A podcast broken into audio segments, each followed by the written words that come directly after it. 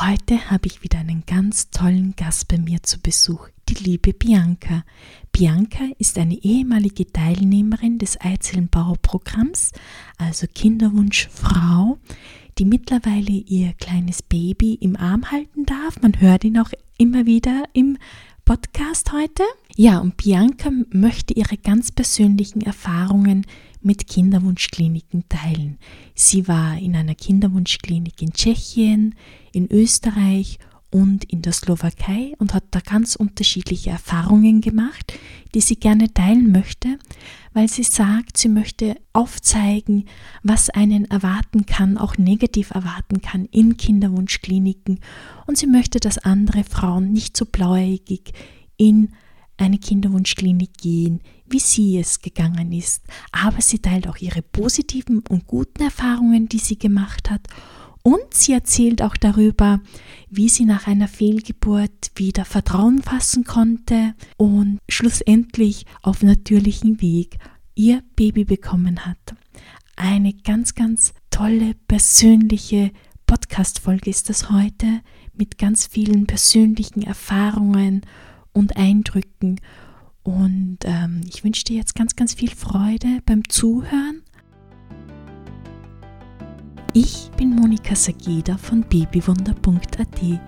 Ich bin Kinderwunschcoach und ich begleite Frauen wie dich mental und emotional auf dem Weg zu ihrem kleinen Babywunder. Zudem unterstütze ich auch auf der körperlichen, auf der ernährungstechnischen Seite mit meinem Eizellenbauprogramm.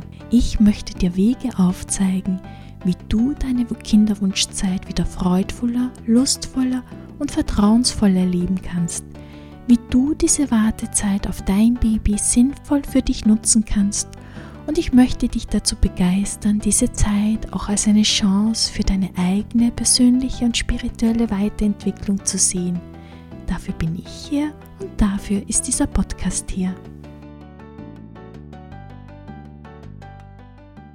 Herzlich willkommen zu einer neuen Podcast-Folge. Ich freue mich heute wieder einen ganz tollen Gast bei mir zu haben, nämlich die Bianca. Bianca ist eine ehemalige Teilnehmerin von meinem Eizellenbauer-Programm und jetzt auch glückliche Mama eines kleinen Jungen. Der ist heute auch dabei. Vielleicht meldet er sich ab und zu mal. Ja, und ich spreche mit Bianca heute. Wir haben deinen Namen auf deinen Wunsch hin geändert. Ich spreche mit Bianca heute über ihre Erfahrungen mit inländischen und ausländischen Kinderwunschkliniken. Hallo Bianca. Hallo, Servus, danke, dass ich da sein darf oder wir. Freut mich sehr. Es war ja auch deine Idee eigentlich für diesen Podcast heute. Du hast mir vor einiger Zeit geschrieben, dass du es sehr interessant finden würdest, auch mal eine Podcast-Folge über Erfahrungen, über persönliche Erfahrungen in Kinderwunschkliniken zu hören. Und ich freue mich sehr, dass du deine Erfahrungen heute mit uns teilst. Ja, genau, da habe ich dich angeschrieben, weil ganz einfach, ich war ja bei dir im Programm, im ITM Power Programm und dadurch habe ich ja gemerkt, wenn wir das Gruppencoaching hatten, dass ich nicht die Einzige bin, ja, der mhm. das passiert ist. Und ich wollte eigentlich das erste Mal das Ganze gemacht habe, persönlich ein bisschen schockiert, weil heute kann ich es mit Humor sehen, ja. Mhm. Mhm. Aber ich würde halt gern anderen sagen, die Dinge, was auf einen zukommen, wo man eigentlich gar nicht glaubt, dass das jemand zu einem sagt. Ja. Sehr schön. Ich freue mich sehr, dass du deine Erfahrung heute mit uns teilst.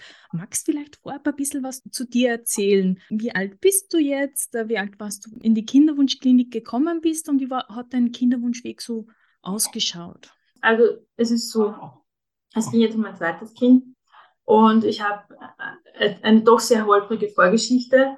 Mhm. Ich habe Endometriose. Ich war das erste Mal in einer Kinderwunschklinik und zwar im Ausland. Da war ich 36, 37, ja. Okay.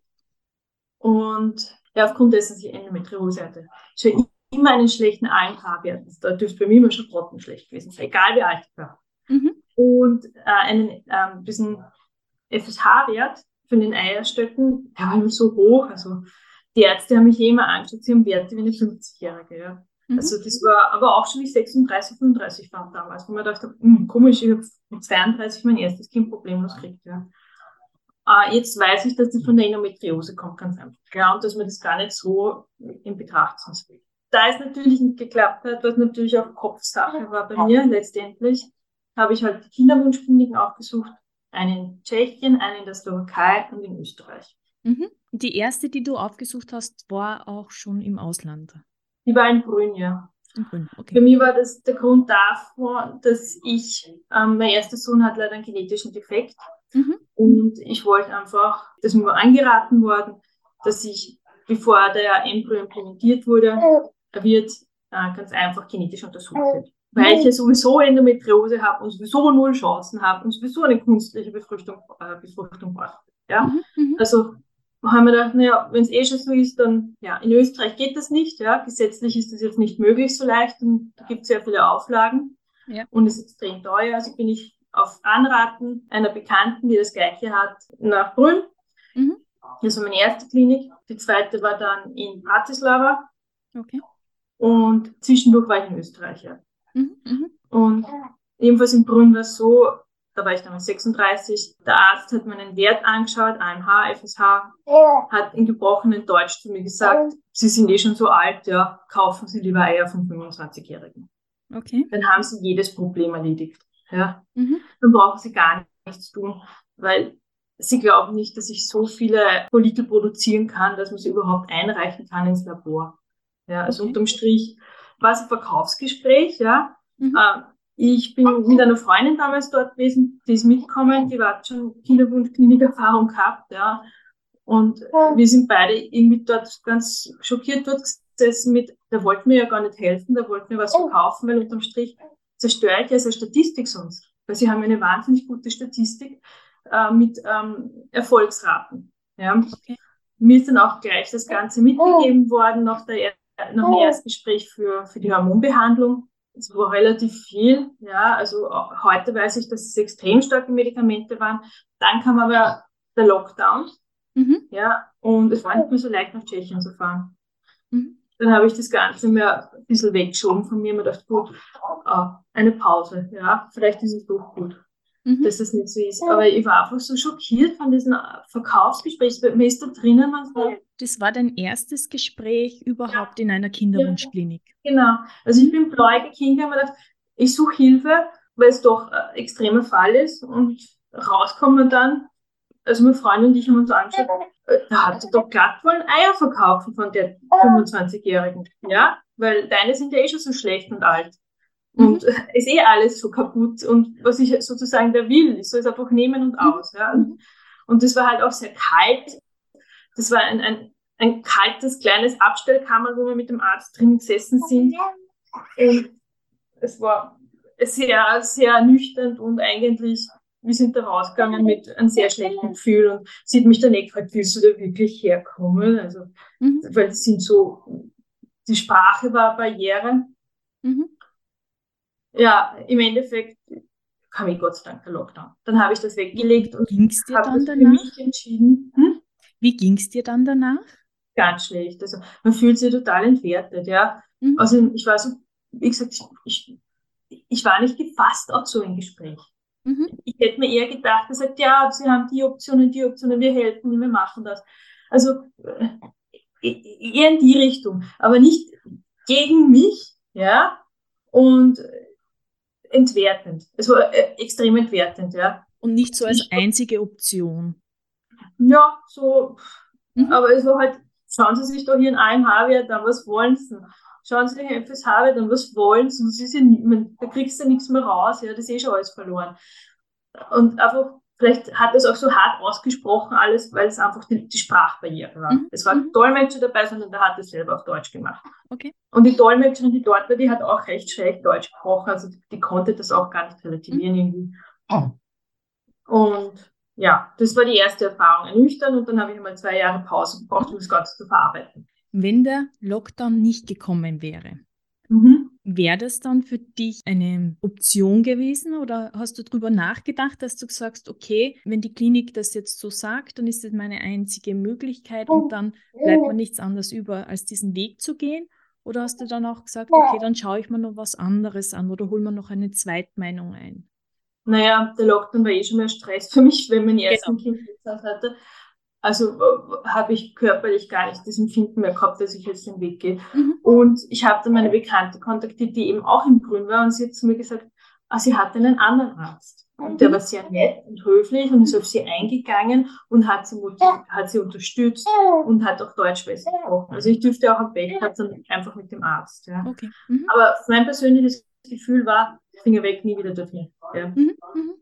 Das habe ich selber auch die Erfahrung gemacht, dass eine Klinik ganz, ganz unterschiedlich eben auch wahrgenommen wird von den einzelnen Patienten. Also es kann eine Freundin bei einer Klinik sein ja. und sehr, sehr glücklich damit sein. Und genau. die andere Freundin sagt, das ist absolute No-Go für mich. Also es ist immer auch sehr eine genau. individuelle Erfahrung, auch, kommt auch sehr viel auf den Arzt dem auch drauf an. Dem genau, die Erfahrung habe ich auch gemacht. Also mhm. in der österreichischen Klinik, wo ich dann zwei Jahre später war, mhm. zwei, drei Jahre später, bei der, bei der renommiertesten in Österreich, ja, also okay. auch gleich die teuerste, da war ich mit dem ersten Arzt, ja, er war okay. Ja. Aber er hat gleich mir auf den Kopf zugesagt, Sie können natürlich niemals schwanger werden. Mhm. Das war das Erste. Ich dachte, oh gut, du kennst mich ja sehr gut, ja, ja Wahnsinn. War aber trotzdem immer höflich und in der Art noch, dass er gesagt aber wir machen alles Mögliche, um ihnen zu helfen. Also es war doch nur immer eine positive Grundstimmung da und eine Höflichkeit, ja. ja. Und der hat mich dann an eine sozusagen Filiale verwiesen, bei mir in der Nähe. Und da war die Ärztin, das war eine Frau, die war wahnsinnig nett. Mhm. Ja, also mhm. da muss ich sagen, also die war wirklich, wirklich sehr nett. Sie hat mich sehr unterstützt. Dort habe ich dann auch ähm, die, den Versuch gemacht. Ja, also da wurden auch unglaublicherweise dann vier Follikel entnommen. Ja, sie haben gesagt, oh, eigentlich haben wir das nicht geglaubt bei ihren Werten, dass da überhaupt eine kommt, aber es waren doch vier. Super. Ähm, der erste Versuch ging leider schief, ja. Aber sie hat auch zu mir gesagt, dass 90 Prozent schief ging beim ersten Mal. Ich soll mir da jetzt nicht so einen großen Kopf machen. Sie hat dann auch so eine Immunologie gemacht bei mir, damit mhm. sie sieht, ob sie mich vielleicht irgendwie mit Wien-mäßig unterstützen kann. Und sie hat gesagt, nein, also das ist noch nicht das Ende, da kann man noch weitergehen. Ja, also die war sehr, sehr nett. Es gibt und, dann wieder Zuversicht, gell, wenn man solche Aussagen genau. hört, nach all dem, was vorher schon war.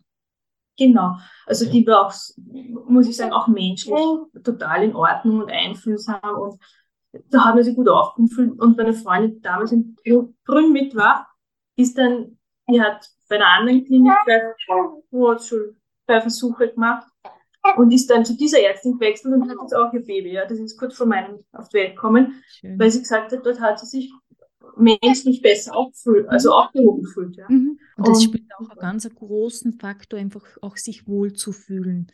Also genau. Das Mentale darf eben nicht unterschätzt werden im, im ganzen Kinderwunschprozess und auch im Kinderwunschprozess. Genau, also es ging schief, da war ich immer noch nicht bei dir. Ja, und danach bin ich aber äh, zufällig doch schwanger natürlich. Und das war dann eine Fehlgeburt. Mhm.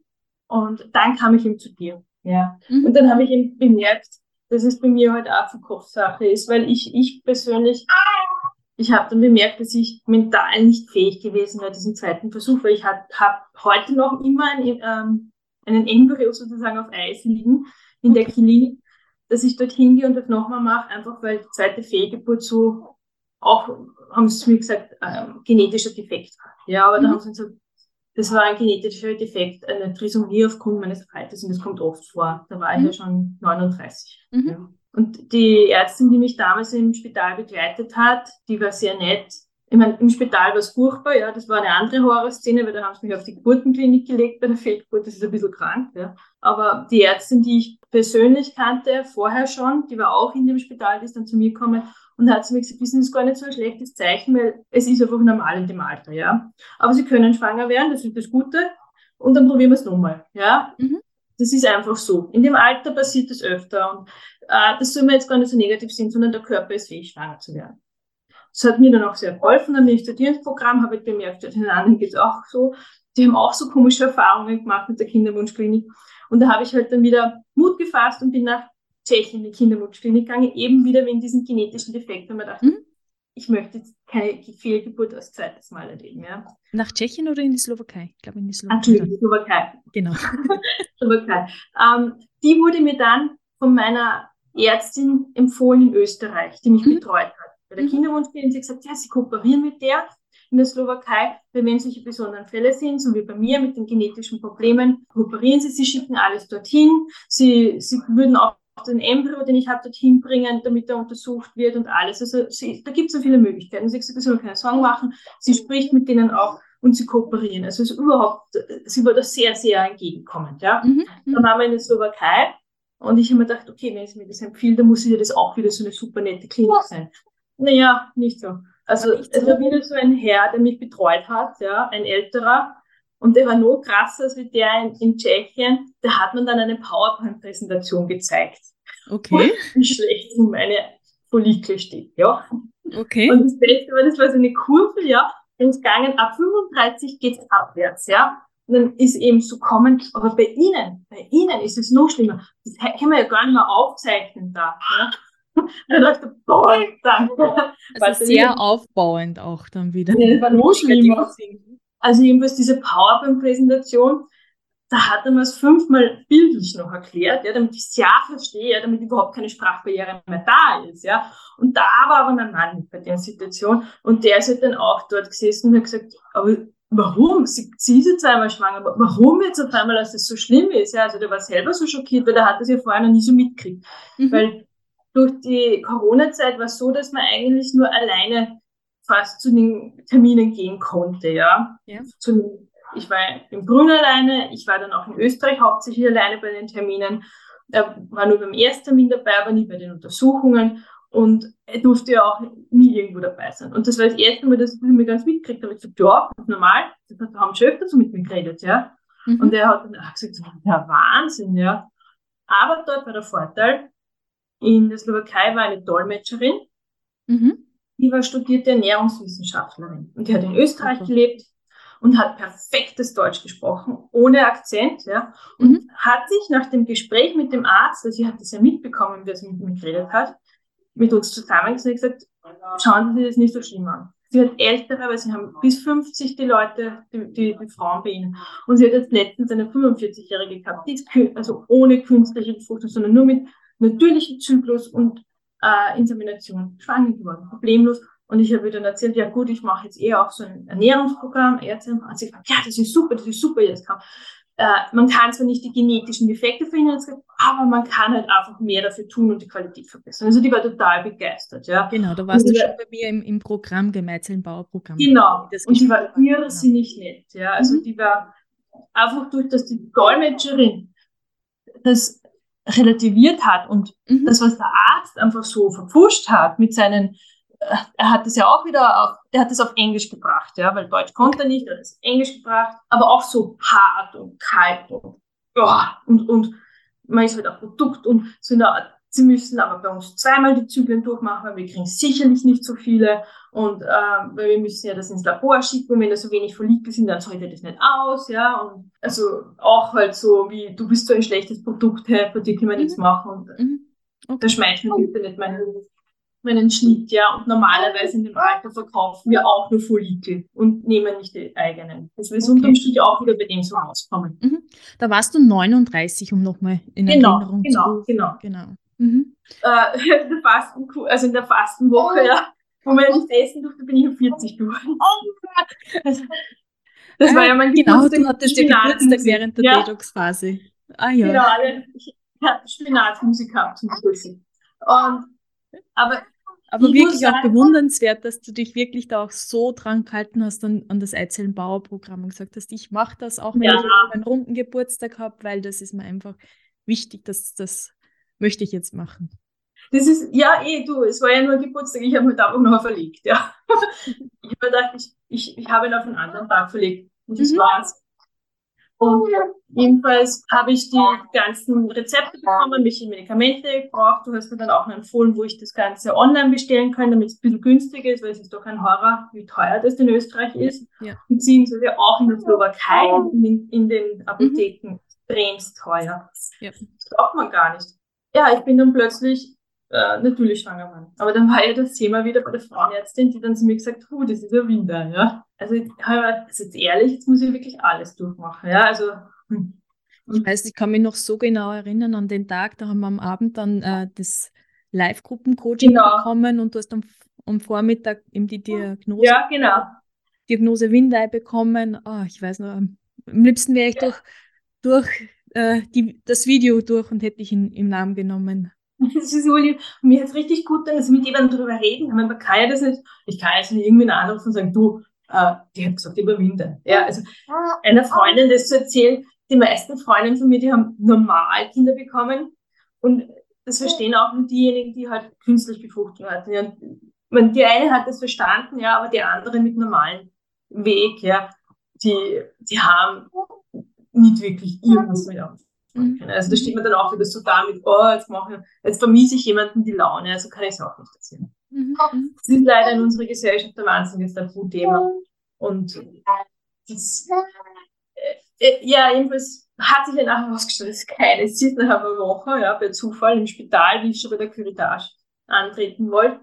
Mhm. Und ja, jetzt hat die, er hört, du hörst ihn ja im Hintergrund. Man hört ihn im Hintergrund, das Windeln, ja, genau. Also, wie gesagt, äh, ich weiß nicht, ich habe mir sogar ausgerechnet, wann er entstehen, äh, entstanden ist, weil man sagt, das gibt es ja gar nicht, da war ja gar kein Eisprung gehabt. Also, ich weiß nicht, anscheinend hat dieses Programm, ja, einfach den, die Zykluslänge bei, bei mir beeinflusst, ja, mhm. dass sich mhm. das alles so verschoben hat. Ich hatte schon so einen kurzen Zyklus, das war ja auch eine große Kritik von, von den Ärzten, in der Frauenkind, ihr Zyklus ist so kurz, ja, man merkt schon, dass sie eigentlich in der Menopause sind. Und man sagt, äh, was jetzt schon? Ich meine, ja, ich habe mhm. immer so einen kurzen Zyklus gehabt, habe ich gesagt, sogar wie ich 20 war, ja, weil es war halt einfach so, immer da nie irgendwie, der Frau hat auch nie was gesagt, dass da 28 Tage oder so, das ist zu kurz oder ist immer. Wie lang war dann der Zyklus normal?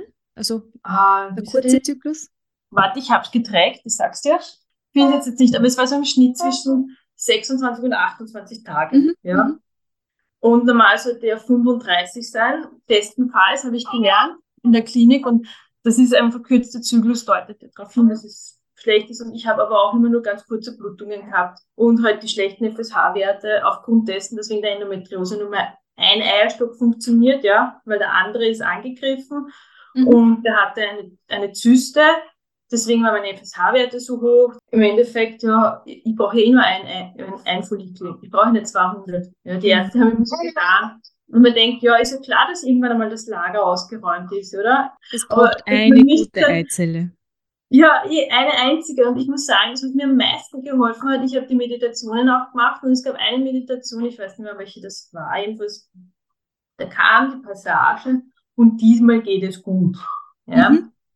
Und ich habe diese Passage immer und immer wieder abgespielt. Ja. Okay, sehr schön. Einfach, weil ich die Erfahrung gemacht habe, ich habe auch nach den Fehlgeburten und nach, den, nach der Diagnose von meinem Sohn nach Literatur gesucht und Büchern und so Hilfekurse, wo man sagt, wie kriegt man das wieder hin, dass man halt wieder das Gefühl hat, dass man fähig ist, ja, mhm. überhaupt ein Kind zu kriegen und dann gehst du in diese Kliniken und die sagen, hey, du bist unfähig, ja. Ja, ja man ist eh schon mit dem Selbstwert ganz angekratzt und dann kommt noch einer her, der was da noch was draufschmeißt.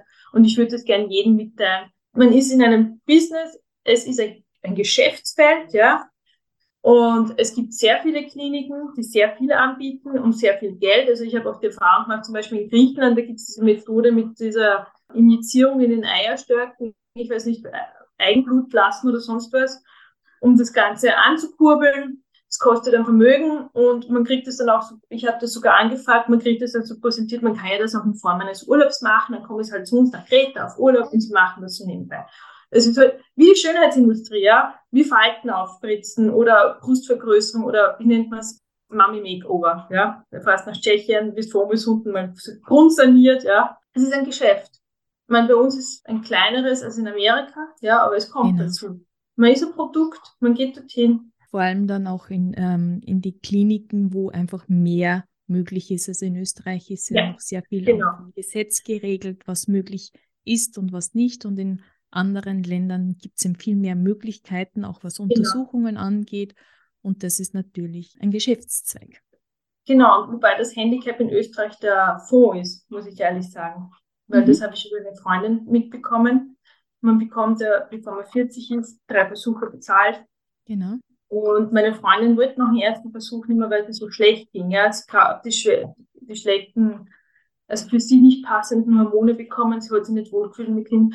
Aber sie ist ständig motiviert, weil machen sie doch weiter, weil sie haben ja noch was vom Fonds, zum das bezahlt wird. Und sie hat gesagt, die drängen mich eigentlich zum Weitermachen, weil der Fonds das bezahlt. Ja. Und es ist ein großer finanzieller Aufwand Und genau. ich muss sagen, es ist ganz, ganz toll, dass es den Fonds gibt, dass man sich nicht alles selber zahlen muss. Genau, aber es ist ein Geschäft. Du bist ein Geschäft für sie. Und die hat richtig Anrufe bekommen mit, ja, jetzt kommen sie doch endlich, weil äh, sonst läuft die Zeit aus für den Fonds mhm. und mhm. jetzt machen wir das nochmal. Und sie hat gesagt, ich fühle mich aber persönlich nicht gerade gut. Ja. Und sie hat gesagt, nur wegen dem, ich meine, es ist teuer, ja, aber ehrlich gesagt, eine Freundin von mir ist eine Woche nach Mallorca geflogen, hat 6000 Zeit, ja, für drei Personen in einem normalen Durchschnittshotel. Wenn wir jetzt rechnen, dass das auch so viel kostet, ja, okay, dann verzichtet er auf den Urlaub. Ganz brutal gesagt, ja. ja.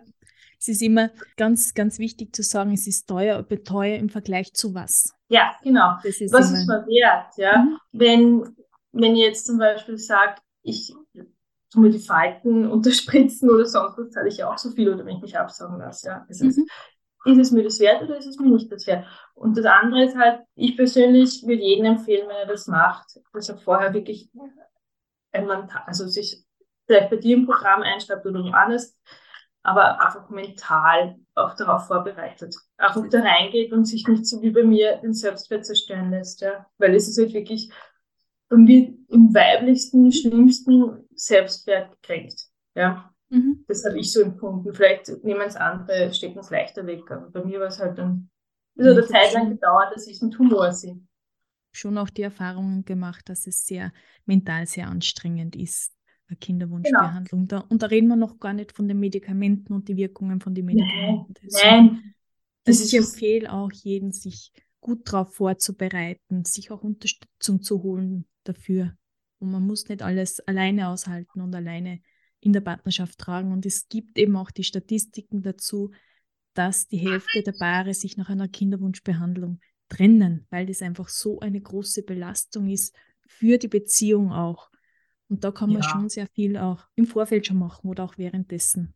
Wobei, ich muss sagen, das Spritzen an sich selbst, die Hormone und so weiter, also, die ich in Österreich gekriegt habe, die waren so niedrig und nicht dosiert. Mhm.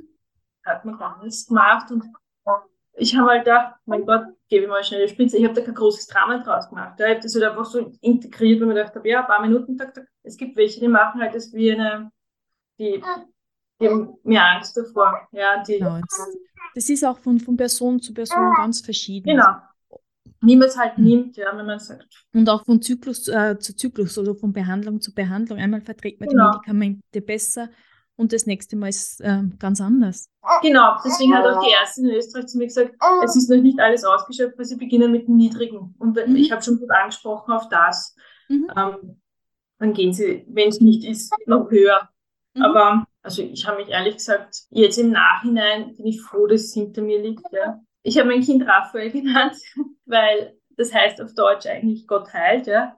Ich meine, ich bin jetzt nicht der Kirchengänger, aber ich bin halt, ich denke mal, er hat viel geheilt, ja. Mhm. Oh, ist das schön. ja, nein, ist, er hat viele Wunden geheilt, ja. Äh, es ist halt, ja, im, der Kaiserschnitt war nicht so schlimm, ja. Mhm. Ein bisschen wieder in der Klinik, ja.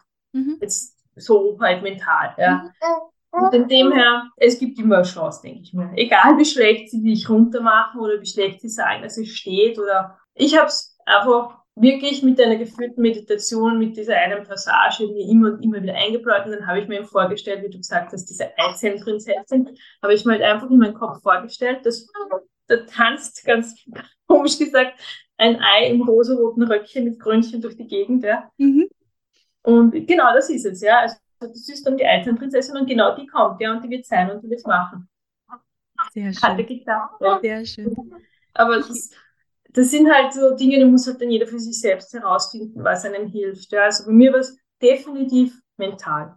Mhm, mhm. Definitiv. Also, weil anscheinend mein Körper hat gemacht und was, meine, es gibt viele Dinge, so witzige Dinge, die man auch tun kann, ja. So nebenbei. Ich habe Fruchtbarkeitstanzkurs besucht. Mhm. Und ähm, also ich, ich kann nur raten, man soll, wenn es einem wirklich so geht, wie es mir gegangen ist, etwas machen, was einem Spaß macht. Und ich bin in einen Tanzkurs gegangen, speziell Fruchtbarkeitstänze, das war halt irre witzig, ja. Das ist witzig, ja. Plus, ich bin Lateinamerika, äh, lateinamerikanische Tanzgruppen gegangen Und ich habe nicht gewusst, dass Salz zum Beispiel auch ein Fruchtbarkeitstanz ist. Ja, ja ist ein Fruchtbarkeitstanz. Und ich liebe Salz, weil ich in Lateinamerika mhm. lang war. Und das ist halt absolut mein Ding, ja. Und ich habe das wirklich extrem gern gemacht, ja. Und das hat mir auch so geholfen mental. Und vielleicht war es auch der Grund, ja. Also ich, es ist halt, man sollte nicht runterziehen lassen, ja, auch wenn es noch so ist. Und es waren wirklich, für mich waren es fünf, fast fünf dunkle Jahre. Mhm. Und man hat dann wirklich schon sehr grenzwertige Erfahrungen. Man denkt, man ist schon sehr depressiv und man ist sehr entwertet. Es ist so schön auch jetzt zu hören, wie gut dir auch mein Programm, das Einzelbauprogramm getan hat, wie gut dir die Ernährung getan hat und auch ja. der mentale Teil da drinnen ist, die Meditationen und die Unterstützung. Das Sprechen in der Coaching-Gruppe. Ja. Weil ich muss sagen, in der, der Coaching-Gruppe, dass man einfach, wenn die eine Teilnehmerin, mit dem, die mir erklärt hat, sie hat das auch gehabt und das hilft dann schon, und ich denke, okay, man ist wirklich nicht die Einzige. Man ist nicht alleine, genau. Und, und das geht's, man ist halt wirklich nicht alleine, obwohl man in seinem Umfeld die Einzige ist. Ja.